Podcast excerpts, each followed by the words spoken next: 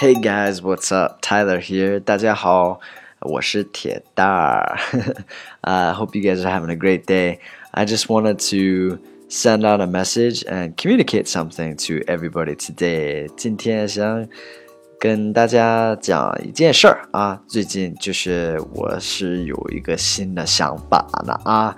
第一，我就是想先 thank you all for your support. You guys are awesome. Like the support on this platform is amazing. You guys, you fans are rock stars. So thank you very much. 非常非常感谢大家的支持，你们太给力了，太够意思了，留言了什么，就是我很开心，这个平台太厉害了。然后呃，第二件事是，you know that I teach different things here and there, like I teach different phrases or things about culture and all that stuff. But I think culture is maybe more valuable.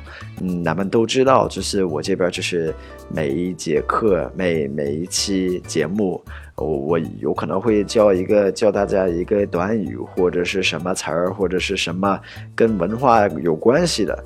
嗯，但是我觉得就是最有价值的是跟这些文化有关系的。 嗯，教英语的有的是，但是教一些就是美国的文化，呃，我觉得比较少吧。Um, so I want to spend more time on that. So I need your help. I need your ideas. Give me your ideas. What do you want me to talk about?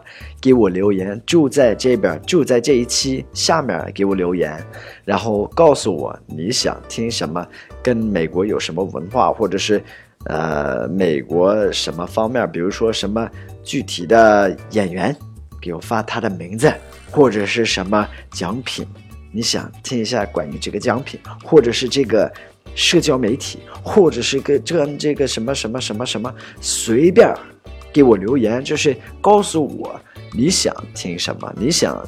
让我教你们什么内容，OK？So、give me your ideas, and hopefully it has to do with American culture. 希望是跟美国文化有关系的啊。Anything you want, just tell me what you want. All right? So thank you guys for all the love. 今天才开通那个打赏的那个功能，已经有好几个给我打赏了，你们太给力了，我特别特别挺感动的，真的就是，唉，嗯。